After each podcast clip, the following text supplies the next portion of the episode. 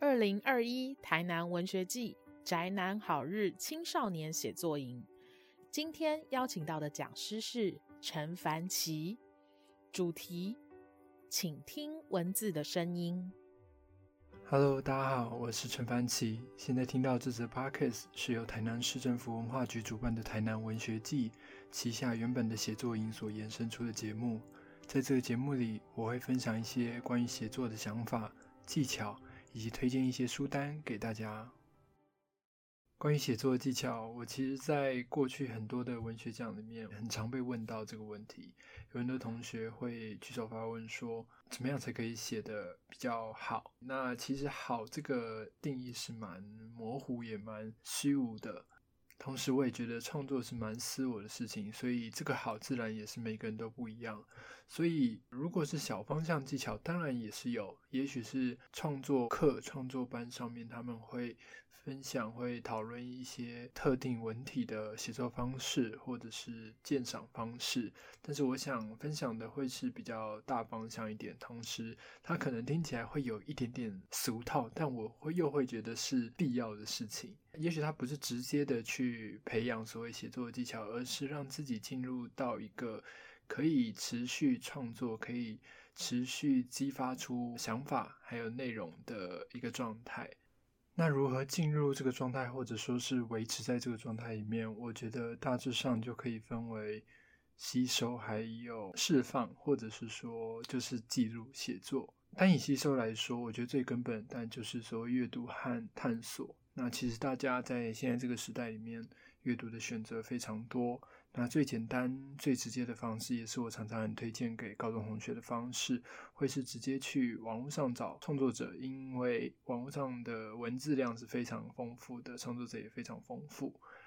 除了你在阅读这些作品，你可以用文字来判断你喜不喜欢这些创作者之外，如果你真的毫无头绪，你其实可以用身份或者是背景，试着去探索看看。也许跟你身份背景相似的人物，或者是创作者，他会提供给你你比较在意的内容、比较在意的故事或者议题以及观念想法。例如说，你可能去寻找跟你同样在某个年龄阶段的创作者，又或者是跟你同样参与着某个社会运动的创作者，相信那会给你一个比较明确的方向和感受。那对我来说，我刚刚也有提到，这些文字虽然非常丰富，然后非常好找，但同时在阅读这些作品的时候，不应该只是阅读。这个讲起来很玄。应该说，我觉得其实我们以往在网络上都太过轻轻易的去接收到了一些资讯。这些资讯主要最好举例，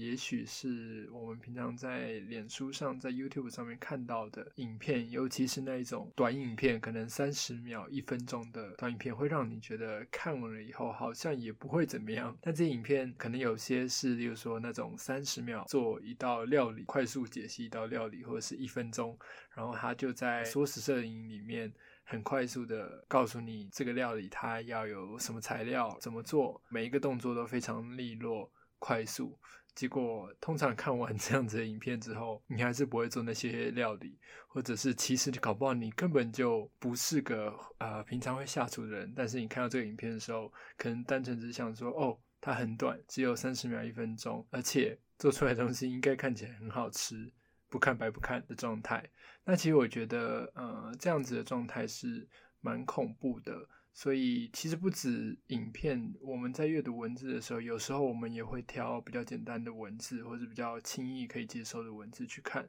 我觉得要有意识的去避免这一件事情。除了网络之外，当然以实体的来说，是可以从文选着手的，散文选。小说选、诗选这样子的文选，就是借由编选者的视野，你可以去看看他所收录的创作者他的代表作或者是精华的作品。我自己在大学阶段，确实很大一部分就是从文选先做探索。那时候大学课堂直接就买了文选，然后让我们在里面去挑几篇自己喜欢的去做讨论。然后在读过这些文选之后，我那时候确实也有找到一些自己喜欢的创作者。之后就跑去图书馆，开始像逛书店一样的翻书。然后同时，这些创作者我也开始去查他们的背景，或者是他们的文风，他们大概是属于哪一个？也许是派别也好，也许是风格。然后再借由这个方式去延伸，去探索出，哎，我到底在这个阶段下面比较喜欢什么样的内容？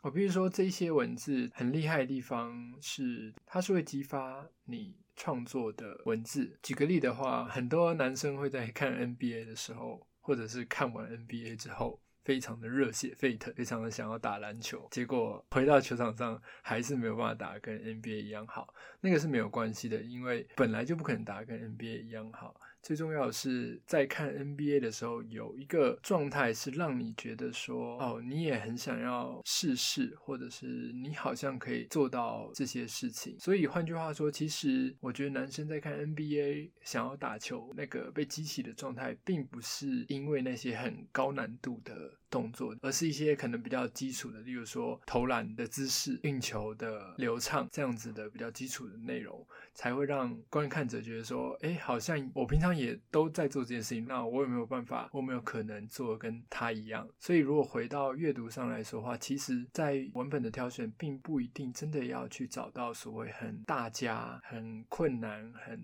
远大的作品。最重要的是，你要去找到一个人，他写的一个一个创作者，他写的内容是让你觉得说，哦，原来这件事情可以这样讨论，或者是原来这件事情可以这样写，同时它可以延伸出来，让你觉得我是不是也有机会来讨论看看这些事情，或者是说。当你在看的时候，你会觉得哦，我的想法跟他不一样，我好想要也把我自己的想法陈述出来、表述出来。那刚提到的这些吸收，我觉得它有一个蛮重要的前提，是在于你愿意接受新的内容，不把一个东西认定成死的或是固定的。这件事情对我来说是创作者很需要注意的一个部分。很多人都会说，创作者最害怕的是安逸。那我觉得这句话当然没有错。那安逸这个词或许在形象上面比较抽象一点点。我想把它延伸出来的话，就是在安逸的状态里面，常常会认定某一个东西它就是如此了。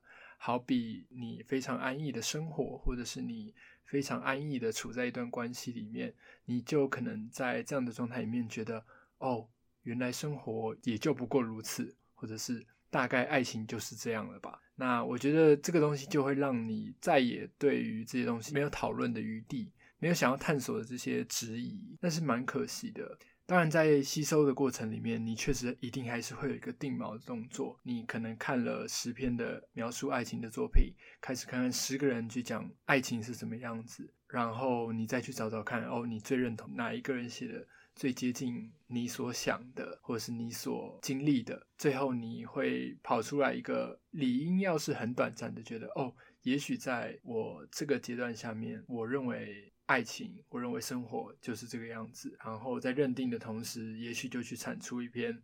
对你当下那个阶段下是有意义、有重量、有核心的一篇作品。但最重要的是，在创作完这些作品之后，记得绝对要保有余地，绝对要保有讨论的机会，并且要很明确知道这些东西它都是阶段性的，不论是想法也好，或者是一些比较本质性的，例如说跟创作本身有关的是，也许是你的表述方式，也许是你的文字量，也许是你的词汇，这些东西它都是非常阶段性的，也许。你到了下一个阶段之后，你拥有不一样的视野，又或者是一些比较根本的，你拥有不一样的方式去说这些旧有的观念。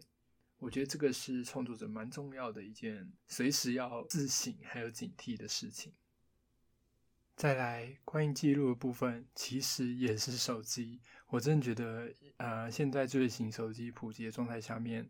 其实不论是吸收或者是记录都是非常方便的。在我过去的写作经验里面，有一段时间的记录甚至还是拿着笔记本随手写下。当然，一样也是提倡可以使用笔记本，因为我自己觉得在手写、在书写的同时，它和用电脑打字或者是用三 C 产品打字记录有不一样的思路，有不一样的路径。它会比较缓慢，然后比较细致一点点。对我来说是这样子，所以我想，也许是看看每个人习惯用怎么样的方式。那当然，最方便、最快速、最直接的，当然也就是手机，随时都可以打开来记录一下你想到的事。事情，你可能看演唱会看到一半，突然有一个想法、一个句子、一段故事，或是一段想说的话，就这样子把它记下来。我觉得这个记录蛮重要的一点在于，刚刚提到了我参加过一些高中的文学奖，大多数同学还有另外一部分的问题是在于说，怎么样才能把话说清楚，或者是说他们常会问说，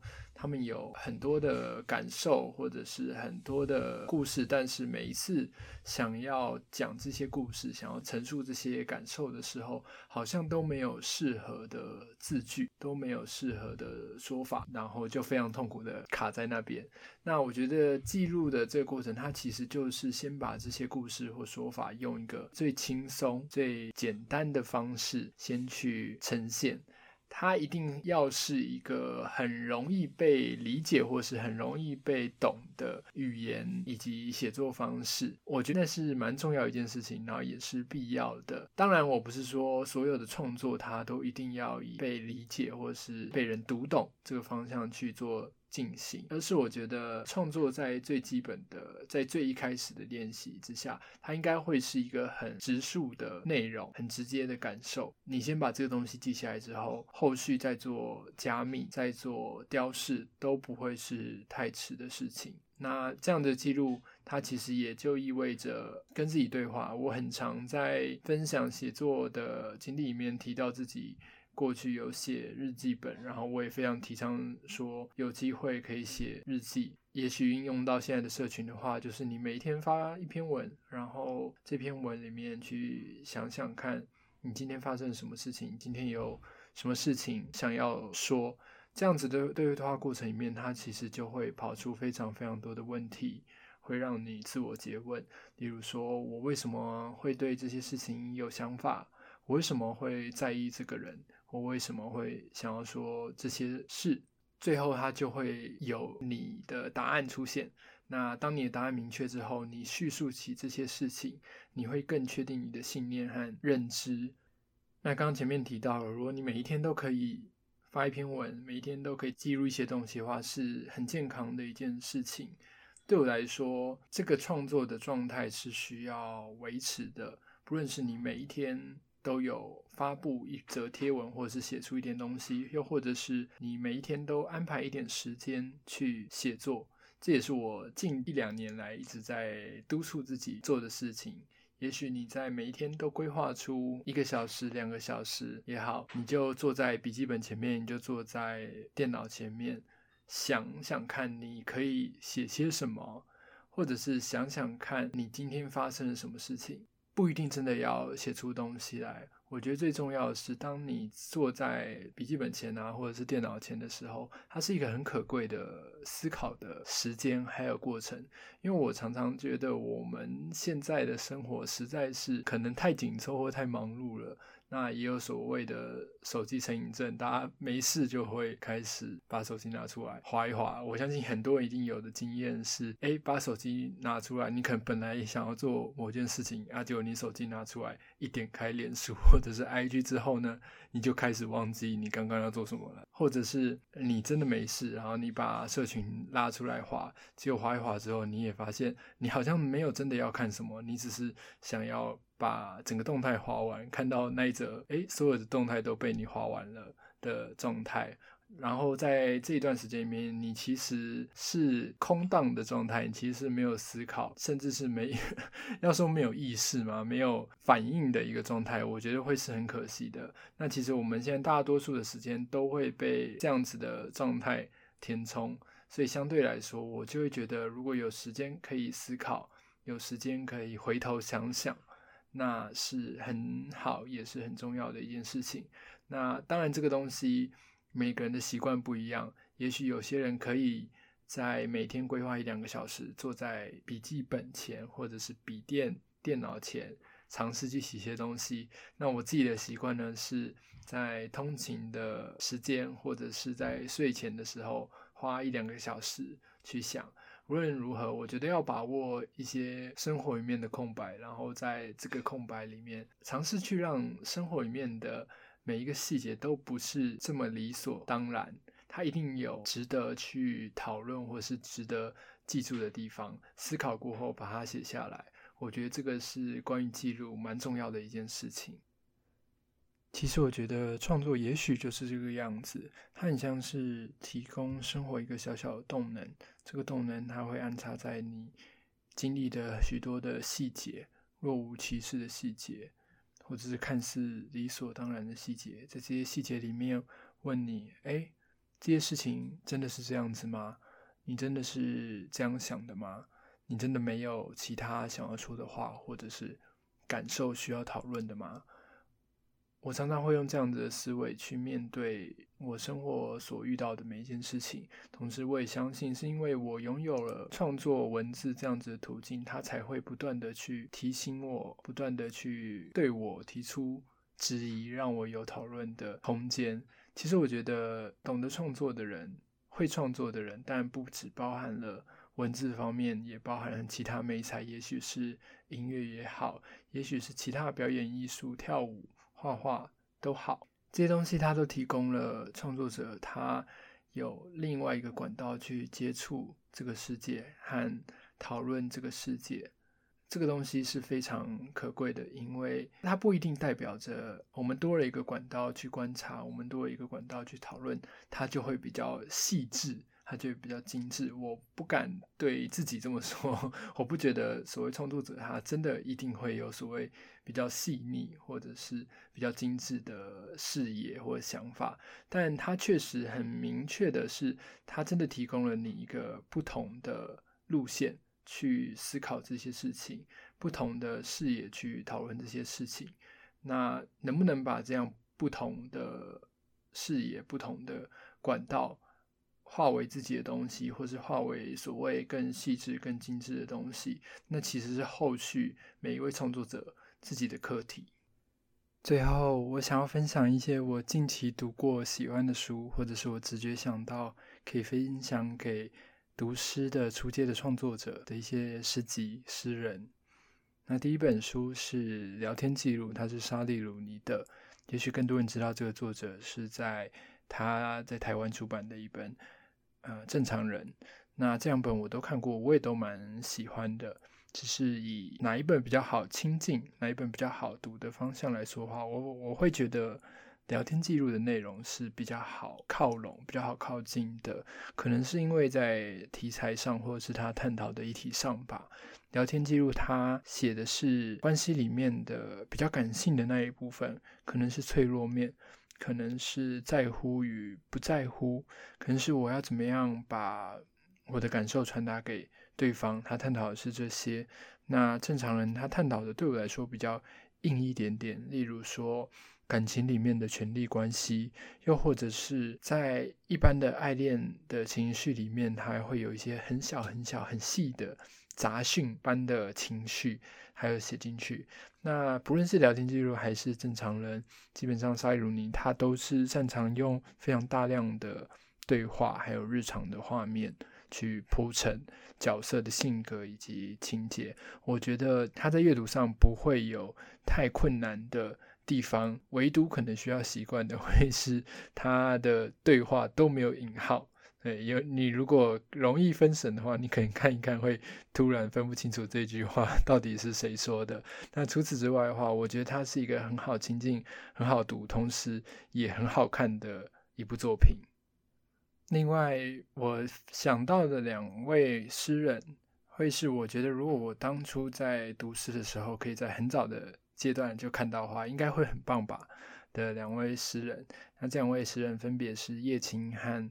阿廖叶青的诗集现在可能比较难买到了。那阿廖的寻欢记，我记得在成品应该都蛮容易看到的。那我觉得这两个诗人的特色在于，你读他们的诗集的时候，要真的把他们读出来，要用嘴巴把它念出来，念出声音，念出口气。所以这样读出来，不是那种呃，可能我们国中小朗诵课文那样子比较毫无感情，只求流畅的那种读，而是你要想象他们就是一段陈述或是一段传达，他们正在跟一个人讲话。正在讲一段故事的方式去把它读出来。那对我来说，这两位创作者，这两位诗人，他们的语言都是比较直接的。阿廖他会采用非常非常多日常的小细节，他的语言比叶青还要再直接一些。他可能很像是我们平常在家里跟家人很直接的对话，或是跟朋友很直接的对话，但是他可以捕捉到这些对话里面非常。呃，精准非常重要的核心的句子，非常呃秘密的被灌注了情感的句子，然后把它呈现成一一首诗作。至于叶青的作品，我觉得他个人风格是非常强烈的。我指的个人风格是指说，你看着他的诗作，看着他可能只是平铺直叙的文字，你就可以想象得到这个人的个性，或者是他正发生怎么样的情绪还有感受。所以我才会这么提倡说要把他的诗作也读出来。对我来说，叶青作品厉害的地方，确实也在于他的许多的语言都是非常简单直接的，但是他可能运用了一些很小细节的字词，来强调了口气或者是转折，还让人觉得啊，这一整段的或者是这一整首的作品，它都浸在某一个非常强烈的情绪里面。好，我想推荐书单，就用这样比较直觉的分享做个结尾。最后，希望疫情之下的大家都可以平安。虽然疫情限制了我们的行动以及许多活动的举办，但是反过来想的话，其实我们也多出了很多时间可以独处，可以自我对话，可以待在家里静静的、好好的把一本书看完，把一部电影看完。也许。相较于之前忙碌的生活，相较于之前被填满的生活来说，这也是一段蛮难能可贵的时间。我会把这一段时间想成，或许它就是一段充电，在家里，在固定的地方吸收非常多的文字与内容、想法。从宝殿之后，也许在未来疫情趋缓或是疫情结束的日子，可以用这样子的饱满的姿态，重新再出去交流。重新再出去与世界互动，然后创作。那今天的 p o c k e t 就到这里，我是陈凡奇，谢谢大家。